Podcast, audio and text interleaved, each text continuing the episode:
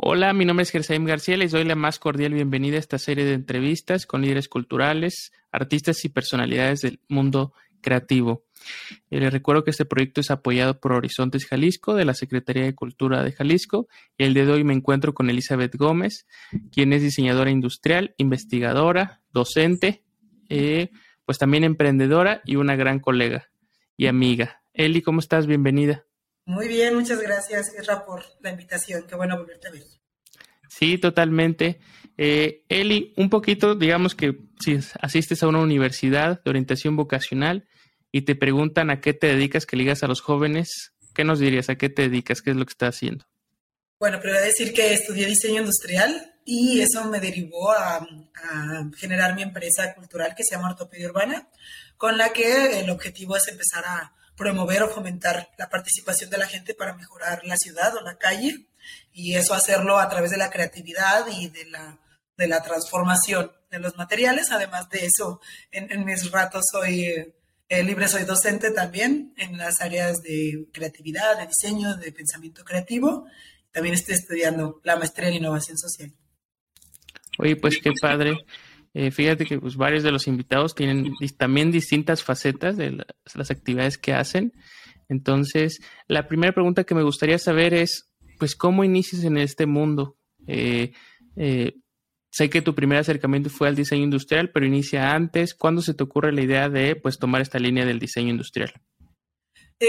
como desde, bueno, soy de Tepatitlán y soy de una familia que es algo numerosa, en donde también todos han sido como siempre muy muy creativos, ¿no? En mi casa tengo una hermana que escribe algunas obras de teatro, hemos participado en el, en el coro, eh, desde, bueno, mi papá también es músico, eh, y también tuve un mi hermano, pues es carpintero, fue carpintero en un tiempo, y yo cuando era adolescente, por ahí le empecé a, ayudar a la transformación, ahí a crear cocinas, eh, generar muebles y demás. Y eso fue lo que me empezó como a, a guiar a buscar alguna licenciatura que tuviera que ver, pues sí, con el índole artístico, pero también un poco como más práctico. Mi primer acercamiento fue estudiando arquitectura, pero fue entrando al quad cuando descubrí la carrera de diseño industrial. Y bueno, en el primer semestre dije, no, esto es lo mío. Y sí, a partir de ahí, el, diseño industrial me abrió muchísimo panorama, que me ha dado muchas herramientas que van más allá de, de utilizar algunas máquinas. Oye, qué interesante. Fíjate que hasta digamos que la vida te llamó y te puso en esa posición con tu bagaje de, tu hermano, con tu papá.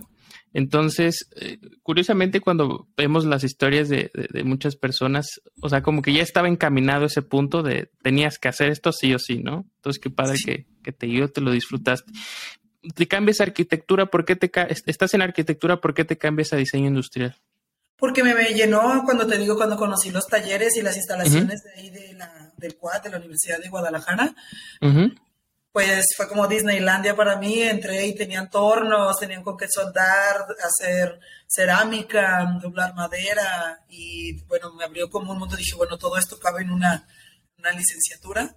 Y de ahí pues eh, vi el plan de estudios y vi que sí tiene algunas ramas similares a, hacia a la arquitectura, si el diseño de interiores, al gráfico, pero siempre en algún momento, bueno, las ramas se abrían mucho más a, a, lo industrial, a la relación que tienen los humanos con los objetos y con el entorno.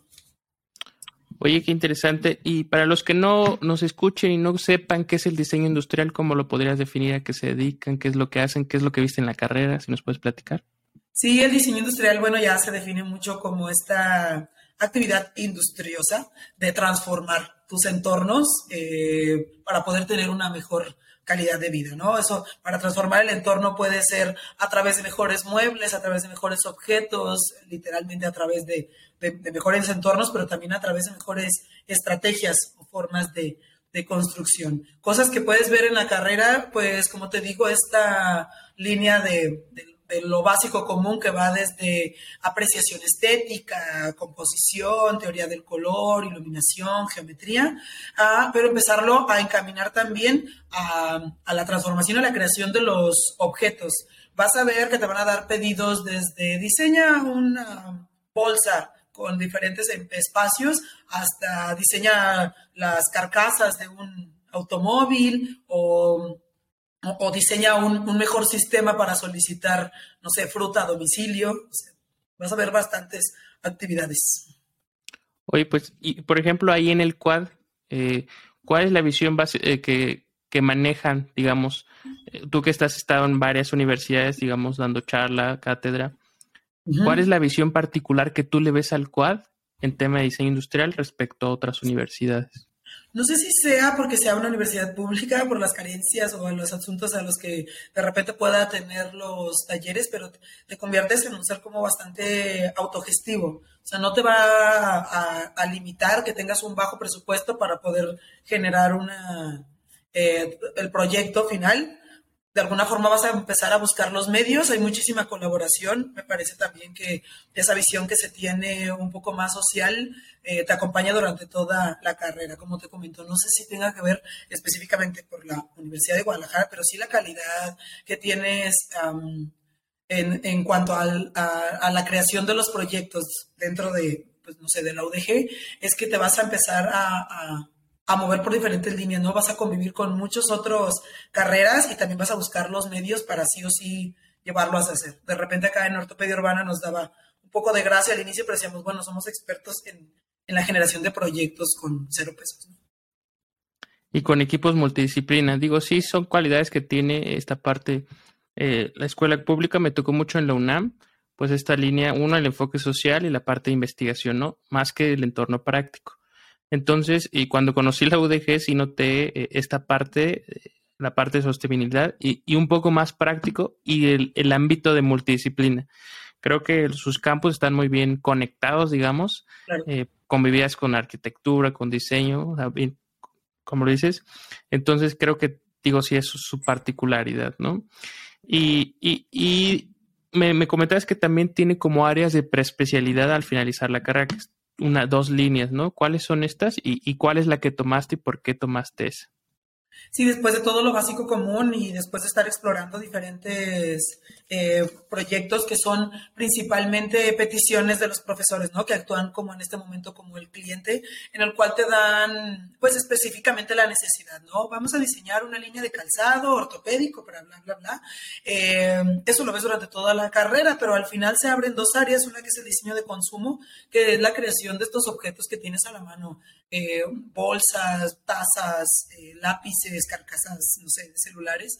y esta otra área que es el diseño social en el cual me llamó mucho la atención porque más allá que alguien llegue con una petición de diseño y te diga, vas a diseñar esto, te, te conviertes en un investigador, en donde principalmente empiezas a explorar la demanda a través de notas periodísticas, de la observación o de las carencias que pueda haber en comunidades, entonces tú eres el que empiezas a plantear las necesidades o decir, ahora vamos a diseñar un sistema, no sé, de volardos, de ciclopuertos o algunos asuntos más integrales. Me llama muchísimo la atención porque, bueno, creo que también un poco de mi perfil personal es como hablar mucho con, con las personas y específicamente en esta área tienes muchísimo contacto con comunidades. Haces diseño de uso y equipamiento público, que puede ser todo lo que equipa una escuela, una plaza, un centro comercial, las paradas de camión, todo lo que utilizan pues masas, ¿no? O sea, tu usuario final no es eh, como el típico mujer de 45 a 50 años, clase media alta, no, acá son, son masas y entonces, bueno, tu visión se vuelve como mucho más amplia. Por eso me llamó la atención. Qué interesante que empiezas a, mencionar esta parte del diseño para la ciudad, ¿no? Digamos, que es uno de tus lemas. ¿Y en qué momento comienzas a plantear esta idea de crear ortopedia urbana? ¿Qué es ortopedia urbana y cómo, cómo se empieza a gestar esta idea? Bueno, ortopedia urbana es esta analogía, ¿no? Cuando haces una ortopedia ya es la, el rescate o la, modificación para mejorar o corregir algo que está en, mi mente, está como torcido, ¿no? O, que no funciona, y pues urbano relativo a la ciudad. Comenzó específicamente en estas áreas de la búsqueda de una demanda que había. Yo enfoqué mi investigación a Tepatitlán, que es la ciudad de donde yo soy, es una hora aquí de Guadalajara, y bueno, lo primero era como vamos a buscar las problemáticas que hay en la ciudad, y bueno, estuvo para reírse porque me encontré miles miles de problemáticas y me daba cuenta, pero cuáles se pueden solucionar con el diseño. Mi primer acercamiento para esta investigación pues era a lo mejor diseñar una serie de, de objetos que solucionaran este, estos problemas, pero conforme empecé con la investigación y luego empecé a darme cuenta si mis propuestas eran factibles o quería desarrollar un producto, pues quedaban afuera siempre pues otro tipo de, de, cosas, ¿no? O sea, que el diseño, eh, sí podías poner un ciclopuerto, pero eso no te aseguraba que la gente fuera educada en utilizarlo o que tampoco te hacía que, los, que la gente dejara utilizar el automóvil. Eh, planteé entonces un sistema o una serie de metodologías creativas para que las personas ahora fueran quienes presentaran las soluciones. En aquel momento, como por 2013, 14, que era cuando estaba haciendo mi tesis eh, de la licenciatura, pues yo lo planteaba así como una serie de metodologías que se pusieran a adecuar o adaptar y para empezar a dar solución a estas problemáticas.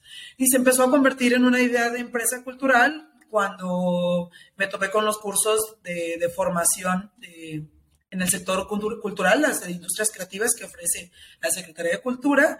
En este momento yo pensaba ya hacer una línea de mobiliario que yo ya estaba trabajando como para, pues para crear una empresa. Y entonces platiqué sobre estas metodologías y los mentores fueron quienes me hicieron así como analizar que esos también podían convertirse en, una, en un modelo de negocio o que se podían convertir en productos culturales. Y la primera acción que hago como con estas metodologías fue un workshop que se llamó Propuestas de la Ciudad en 2014. Se desarrolló ahí en el Museo de la Ciudad de Tepatitlán y yo estaba, yo pues promovía o impartía estas metodologías para que la gente investigara pues qué problemas había en Tepatitlán y qué propuestas podíamos hacer. Eh, estuvo muy interesante porque los resultados arrojaban de cuatro equipos que se hicieron, que fueron pues sí multidisciplinarios entre urbanistas, arquitectos, diseñadores y la misma ciudadanía, eh, nos dimos cuenta que, bueno, Tepatitlán tenía sí carencias en el mobiliario, pero la mayoría de estas tenían que ver con la oferta cultural o con la, la cohesión social. A partir de ahí, bueno, se empezaron a crear diferentes estrategias eh, para poder brindar como estas soluciones y bueno, desde entonces no, no hemos parado con con que la gente de repente se acercaba y era como, bueno, esta misma metodología que usaron para en este momento pues rescatar el río, que fue donde todos nos dimos cuenta que había como un gran potencial, cómo lo podríamos llevar, no sé, a las escuelas, a las empresas. Y bueno, se empezó a convertir en, en productos culturales. Ya pasando el tiempo, sí hemos visto productos que tienen que ver ya ahora sí con el diseño, ¿no? Una aula nómada, un pabellón, material didáctico, pero pues principalmente gira en torno a este pensamiento creativo como aplicado, ¿no? A que toda la gente también aporte su, granito de arena. Oye, pues qué interesante el, proyecto que poco a poco fue naciendo por una inquietud que le dio un, giro ya eh, específico con esta asesoría de industrias creativas. Fíjate que fue cuando yo creo por esas fechas cuando los conocí en 2016 que fui a hacer un, intercambio allá a Guadalajara. Y, igual creo que los conocí por, un curso que impartieron en el cual y se me hacía muy interesante cómo desde la academia vinculaban o, trataban de incitar a, pues a personas de todos lados, ¿no? Porque yo ni me dedicaba al diseño ni nada, ¿no? Entonces se me hace muy interesante esa idea de participación. O sea, creo que lo llevan totalmente, ¿no? La participación de la, de la ciudad. Y, y, eh, digamos, ¿cómo, cómo fue, eh, digamos, eh, tú invitaste a, personas a sumarse al proyecto? Porque luego me enteré, pues, de que fue, era un equipo grande y que no nada más eran de diseño industrial, sino de varias áreas. Entonces, ¿cómo se fue formando este equipo de trabajo? No sé si, supongo que a los pasos de los años va cambiando, unos entran, unos van, pero ¿cómo, cómo, cómo fue este, esta unión, este encuentro entre todos? Sí, esto yo lo hago hasta como consejo, ¿no? Para la gente que está iniciando, pues lo primero que tienes que hacer es inspirar a la gente que está alrededor de ti. entonces fueron primero como compas y amigos. La primerísima acción que hicimos fue esa en la intervención de de Tepatitlán y como empezó a la gente a unirse fue porque sumaba y les daba plataforma a otras tesis que también se estaban desarrollando, ¿no? Eh, por ejemplo, Adán, que era un chico psicólogo de Tepatitlán, que en su momento estaba haciendo un análisis del significado de cultura en Tepa, entonces fue como mi proyecto cabe ahí. Estuvo otra chica que fue artista que estaba generando su también su tesis en, murales, la intervención en Tepatitlán, y por ejemplo con ella se logró hacer un convenio para que liberara su servicio social. De allí, otras cuatro personas del Cuad de Artes se unieron. Y eh, específicamente el equipo cuando estuvo, eh, cuando te conocimos contigo, pues yo estaba brindando también asesorías para tesis ahí en el Cuad y las tesis que se acercaban, pues tenían también como este índole un poco social, estaban tratando de buscar fondos, eh, conectar también con otra vinculación. Y bueno, encontraron en Ortopedia Urbana un espacio en donde era una plataforma para que ellos pudieran desarrollar su proyecto. Y bueno, también seguir una de las filosofías, pues para los colaboradores de ortopedia es que tengas una autonomía o un proyecto propio, ¿no? Funcionamos también como una pequeña eh, incubadora y esto da beneficios de dos áreas. A la gente que entra eh, se les intercambia por prácticas, se les paga por proyectos, han trabajado como voluntarios, pero también como servicio social. Y la, la, intención de que el equipo cambie más o menos cada seis u ocho meses, pues es también lo que le da como este, este giro, ¿no? Eh, ahora, bueno, que somos tres socios, uno, todos han, los, los, tres socios que nos hemos quedado como de base, pues han sido personas que también se han acercado y han visto para ellos este eh, beneficio, ¿no? O sea, ahorita también está Slane, que es un diseñador industrial que estuvo dando su servicio y luego pues él también anda en producciones eh, cinematográficas, pero le brinda. O también está Giancarlo, que él pues estudió marketing y publicidad, que también le brinda un poco a, a sus proyectos y que también pues lo, lo, impulsa a seguir. También es una de las partes, pues, como de los que se ha buscado hacer, como una flexibilidad. Eh, tener siempre el acercamiento con, la, con lo académico, creo que te va a abrir primero a tener, pues sí, a esa mano de obra, pero también a este intercambio de conocimiento, ¿no? O sea, nadie, nadie va a colaborar nada más contigo, pues, porque sí, ¿no? Hay que darles, pues, a cambio este, algún, algún algo, ¿no? Sí, totalmente. Y qué qué interesante modelo de gobernanza eh, tienen. Creo que es eh, muy, eh, muy pertinente cómo lo, lo, platicas. fíjate que cuando uno entra muchas veces a un proyecto, pues siempre se piensa, ¿no? Que no se piensa con la manera como tú lo tienes de que tiene que ser una plataforma que te impulse y que además de tus proyectos personales, pues puedas formar parte.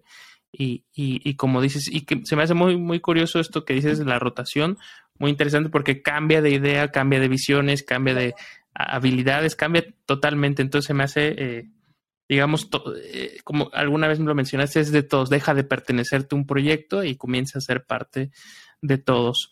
Y en el proceso, por ahí me enteré que tuviste alguna serie de eh, premios, digamos que inscribiste, el Premio de las Juventudes, PEGDA y supongo que otros. Si me puedes platicar cuál fue tu experiencia por ahí y digamos para la gente que nos escucha y digamos pues algún día me le gustaría también ser parte de este tipo de beneficios, como le hacen, como le hiciste tú. Cuéntame un poquito. Yo creo que, bueno, se inicia primero pues trabajando, no, y no diciendo como de gratis, ¿no? Pero sí trabajando con una, como con el fin de, de sí beneficiar y bueno, algo que ahorita en la maestría que nos dice el director es el dinero y los recursos llegan siempre después. El primer fondo que nosotros aplicamos era el de Projuventudes, que es un fondo que, que ofrece el Instituto de la Juventud. No sé, no sé si todavía, porque ya, ya pasé la edad. eh, pero te dan una preparación, eh, es una ayuda económica para que puedas desarrollar proyectos dirigidos a la juventud y luego ya te reúnes en un encuentro de jóvenes. A partir de ahí, pues empecé a seguir como que las redes del Instituto de la Juventud y se podían postular algunas personas que estuvieran haciendo acciones para el, para el beneficio municipal. Entonces, por ahí, bueno, me postularon para para el de Tepatitlán, ¿no? Por estas acciones que hicimos, bueno, estuvimos haciendo algunas acciones para rescatar el río Tepatitlán, con murales, talleres, limpiezas y demás. Y bueno, de ahí es una, pues es un beneficio como económico, por decir, significativo, pero pues te une también a utilizar, a ver a los otros, a las otras personas que están siendo destacadas en el área de, de ecología, del deporte. En mi área fue como civismo, ¿no? Eh, también postulamos al PECDA, que es esta, eh, este proyecto para, para proyectos culturales. Ahí hicimos un foro móvil que se llama Nómadas, es un aula pues que se ha ido modificando, pero donde puedes hacer actividades, exposiciones y proyecciones en la ciudad. Bueno, pero ahí también recibimos este, este fondo, pero también hemos aplicado más acciones, ¿no? desde industrias culturales y creativas que te, te impulsa a, comprar mobiliario o insumos también para que mejoren tu proyecto y que tengan como, como esa área. Y, bueno, hay muchas áreas más, ¿no? O sea que también yo, yo hablo como a, a, voltear hacia el, hacia el extranjero. Está la Secretaría General Iberoamericana que genera laboratorios de innovación ciudadana cada año, en donde se gestan proyectos durante 10 días. A mí me ha tocado ir al de Argentina en Rosario, al de Guanacaste en Costa Rica. Eh, este año, pues, fue en Guanajuato, ha sido en Colombia, en, Brasil. Eh, desarrollas proyectos o prototipos de código abierto que benefician a la, a la ciudad, ¿no? Ahí tuve la experiencia, pues, de trabajar con, con personas con discapacidad haciendo una silla de ruedas y en Costa Rica con la transformación del plástico en, en un proyecto que se llama Ecomorfosis. Terminando estos laboratorios, pues la CEGIP ofrece fondos también para seguir financiando proyectos y pues además creas con una red como interamericana, ¿no? Que está como muy, muy, interesante. Lo importante yo creo que es aplicar al primero y a partir de ahí ese te va a dar como pie a que los demás seamos mucho más fácil, generar así como un pequeño acervo, a, que sea más fácil que más, más fondos pueden llegar a ti, ¿no? Que pueden ser no sé, este que fue de prediseño, de la Secretaría de Cultura, eh, de Pollination Project, que ese es una, un fondo pues internacional que se dan mil dólares diarios, también ahí. Estaría bueno eh, que, que, lo cheque, ¿no? Pero la idea es, un fondo te va a llevar automáticamente pues a otros más y, y los reconocimientos pues vienen a partir de proyectos que ya están financiados, ¿no? Que pueden ser como de gran impacto. Sí, creo que ya, eh, diste una amplia gama de, financiamiento para proyectos para quien nos esté escuchando y recalcar dos cosas, ¿no? La primera es que uno participa pues en muchos, pero a veces se dan, a veces no se dan, ¿no?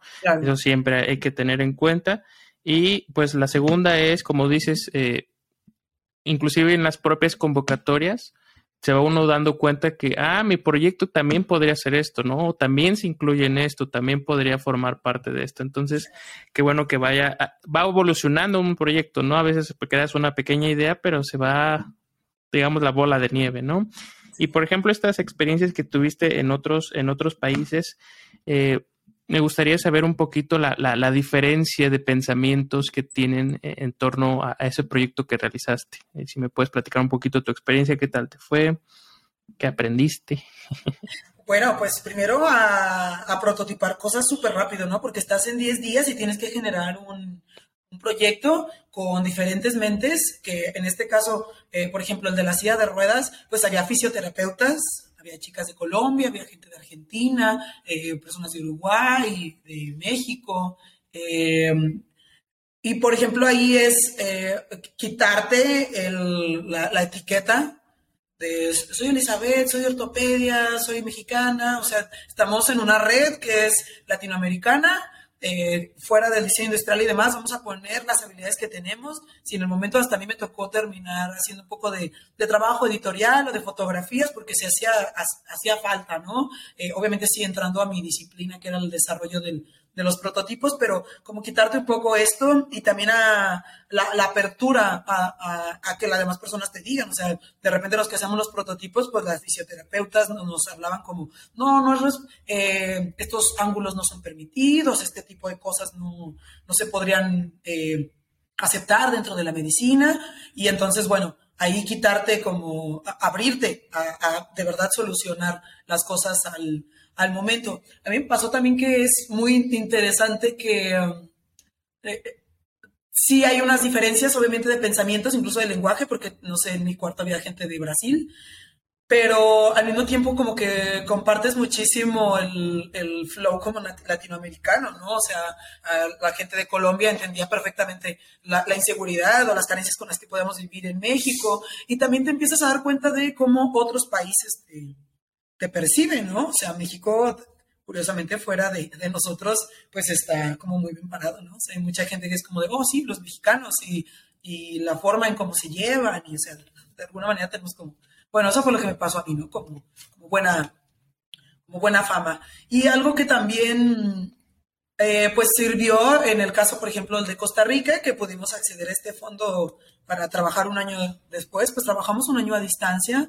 se desarrolló un tablero para educación ecológica y por ejemplo, los, los, documentales o los manuales se desarrollaban aquí en México, pero un laboratorio de transformación se estaba haciendo en Argentina, al mismo tiempo que se distribuían tableros en Costa Rica, en Uruguay, se tuvieron que conseguir eh, pues medidas o proveedores en todos los países y como que la unificación de este, de este pensamiento pues a mí me abrió muchísimo la idea de que a veces estamos como como muy cerrados a estar tocando puertas, por ejemplo, en Guadalajara una y otra y otra vez. Y hay veces que pues somos un gremio que probablemente ya está eh, muy conocido explorado, pero o sea, las fronteras están, están cerca, ¿no? De, cualquier lugar. Oye, pues que digo, al final son experiencias muy interesantes, que aprendes un montón de cosas. Me surge mucho la duda, tú que has eh, trabajado durante mucho tiempo con personas ¿Cuáles son los retos eh, que has enfrentado más difíciles de trabajar con personas y, cómo eh, le aconsejarías a las personas pues a resolver este tipo de, retos? Bueno, ahora está interesante ahora esa pregunta porque es la que estoy tratando de bajar aquí en la maestría, que es innovación social, que es básicamente eh, la gestión del conocimiento de las personas al servicio de los problemas sociales. Durante todo este tiempo que he trabajado, bueno, primero me costó mucho este, el proyecto no, no es tuyo, ¿no? O sea, tienes que hacer un, nuestro proyecto, el de todos, si, si quieres que la gente de verdad participe, tiene que, tiene que buscar genuinamente el bien común, no nada más por encimita y establecido en los proyectos. En segunda parte, creo que eh, a pensar en el, en el conocimiento de cada una de la gente como el valor principal para poder generar, bueno, es para poder generar valor, ¿no? O ingresos o, dineros. Eh, hay, hay, conocimiento que, solamente un individuo va a tener y que lo ha adquirido a través de o de sus fallas o de sus estudios o de sus gustos personales y el señalarlo o el reconocérselo, creo que esa es una de las como de, es una, es una virtud, ¿no? O sea, para que también los, los equipos funcionen. Eh, el trabajo también que sea considerarlo lineal y horizontal, pero desde diferentes liderazgos, pues. Pues los retos, ¿no? De poder trabajar con, con personas en donde yo creo que el, el, mantener un fin común, el demostrar que, que el, el el conocimiento que tiene cada una de las personas es como el principal valor que puede tener una, empresa y también de vez en cuando, pues, también uno poder ceder, ¿no? O sea, que los proyectos no, si más gente va a entrar a colaborar, pues no se van a, centrar en que son propios. Sí, como dices que no te pertenece, ¿no? El proyecto deja ser tuyo para ser de, muchos más.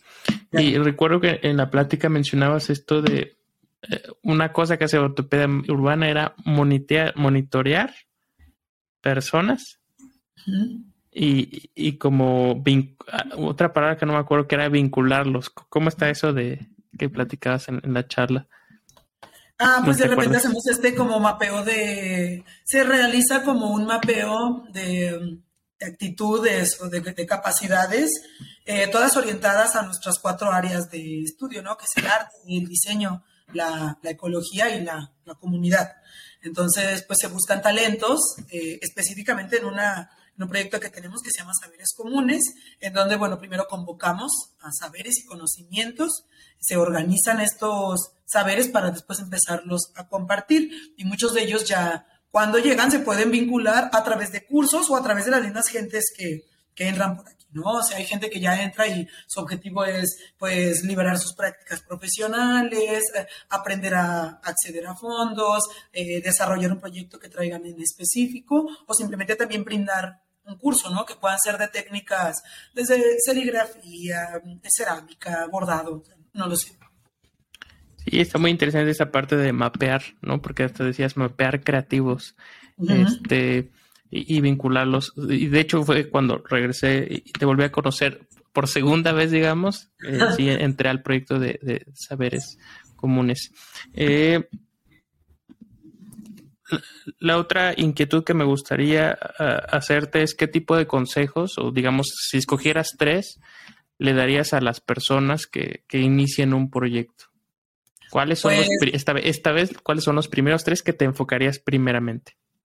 El primero es que tengas una visión de futuro bien prometedora. O sea, me he dado cuenta que sí, sí es necesario. Bueno, incluso hay bibliografía sobre eso, ¿no? Sobre cómo la, la visión de, de, un futuro bien detallado y bien, bien encaminado va a ser una de las principales causas para que te estés motivando. Va a haber muchísimos altibajos, pero si tu cabeza está en un futuro que está bien prometedor y bien marcado, eh, ese sería como el primero. El segundo, con esa visión de futuro, como te estés viendo, al, mi idea es de que si quieres ser una persona de 60 años haciendo tal cosa, deberías ser una persona de veintitantos haciendo lo mismo, eh, con lo que tengas a la mano. Y el tercero me gusta mucho como enfocarlo en estos prototipos rápidos, ¿no? Este prototipo, un prototipo es eh, el primer modelo de algo hazlo con lo que tengas a la mano, hazlo aunque tuviera cero pesos en la bolsa. Si tienes ganas de hacer una eh, embotelladora de salsas enormes, haz tu primera salsa con lo que tengas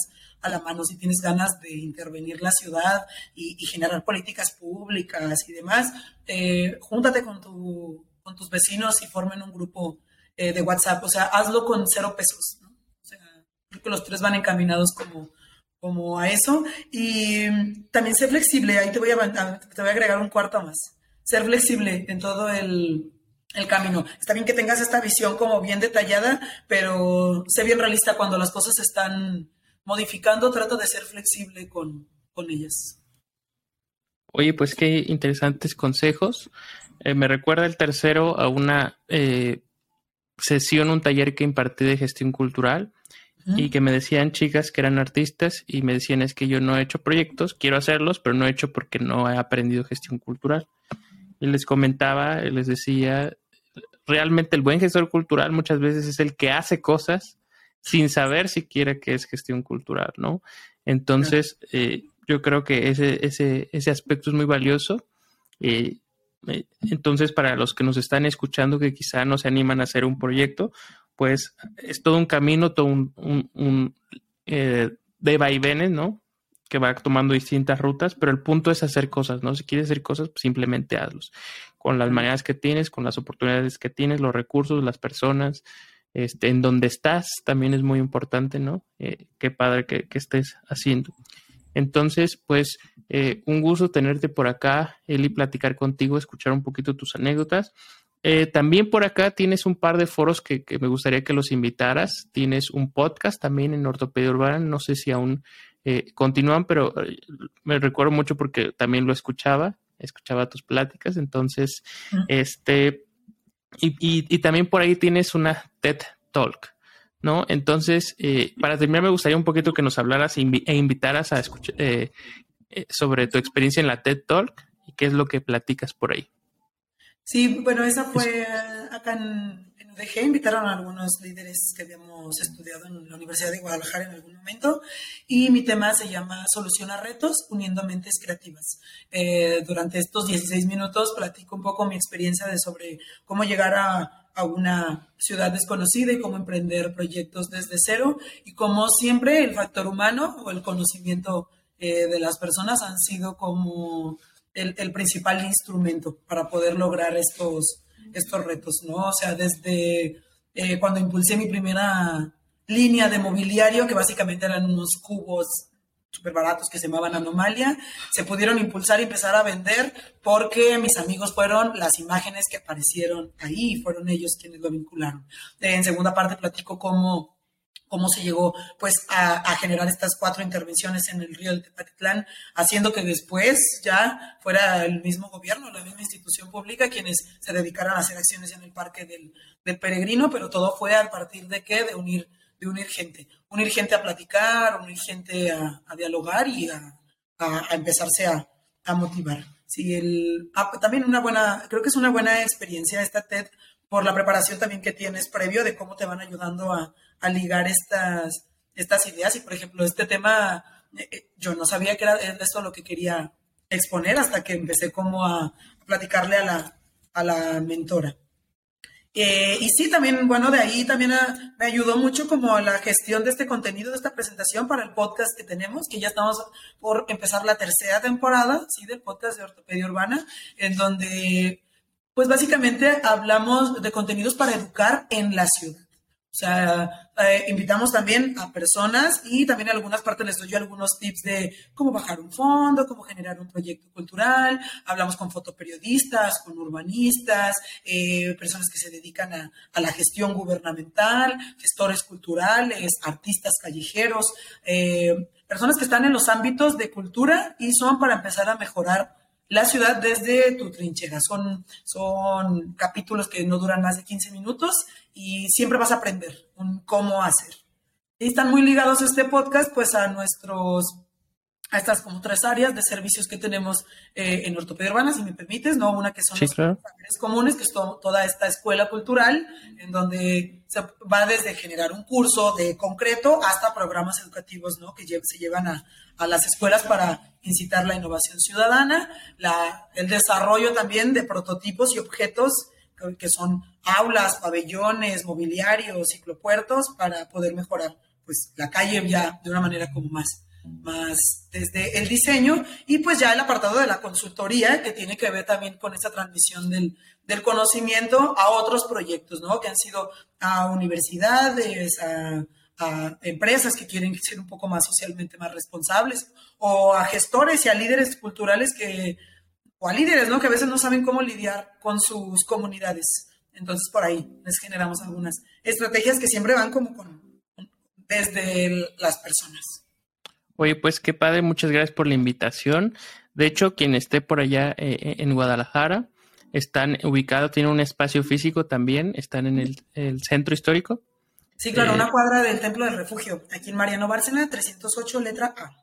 Entonces, quien guste, les puedo tocarles y, preguntan por él y le digan, eh, te escuché por acá y, me gustaría participar. Están muy interesantes las iniciativas, también en su página de Ortopedia Urbana, en Facebook, en Instagram, no sé si tengan eh, otra red, Twitter, YouTube.